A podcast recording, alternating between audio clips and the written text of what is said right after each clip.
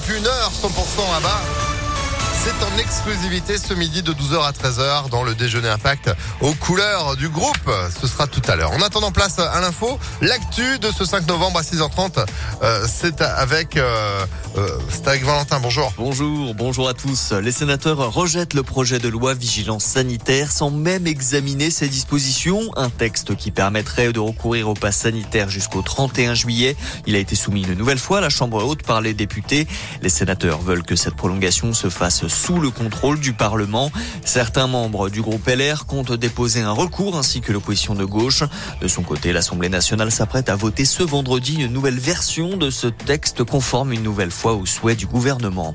L'audition ce matin de Didier Raoult à l'ordre des médecins en cause de plaintes déposées par ses confrères pour des fautes déontologiques, notamment liées à sa promotion de l'hydroxychloroquine comme traitement du Covid-19. L'infectiologue marseillais risque une sanction allant d'un simple avertissement jusqu'à la radiation. Reprise de la circulation ce matin sur le réseau TER dans le Pas-de-Calais, conséquence de cette collision entre un train et un groupe de migrants hier soir. Une collision qui a fait un mort et trois blessés, dont un grave. Un accident dramatique, mais de plus en plus fréquent dans un département confronté à un afflux de migrants qui souhaitent rejoindre les îles britanniques.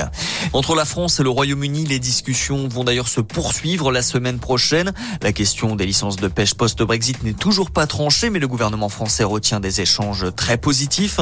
Les sanctions promises par la France ne sont plus d'actualité, en tout cas pour le moment. Ce n'est pas pendant qu'on négocie qu'on va mettre des sanctions, c'est ce qu'a précisé Emmanuel Macron. Le retour d'une icône des années 70. Après 40 ans, un nouvel album pour les Suédois de ABBA. 10 titres sur ce disque intitulé Voyage. Il sort aujourd'hui chez les disquaires. Et puis en football, retour sur les rencontres d'hier en Ligue Europa. Quatrième match nul pour l'Olympique de Marseille, de partout contre la Lazio Rome. L'OM peut encore espérer se qualifier. Match nul également pour Monaco face au PSV Eindhoven. Zéro partout. Les Monégasques restent toutefois en tête du groupe B.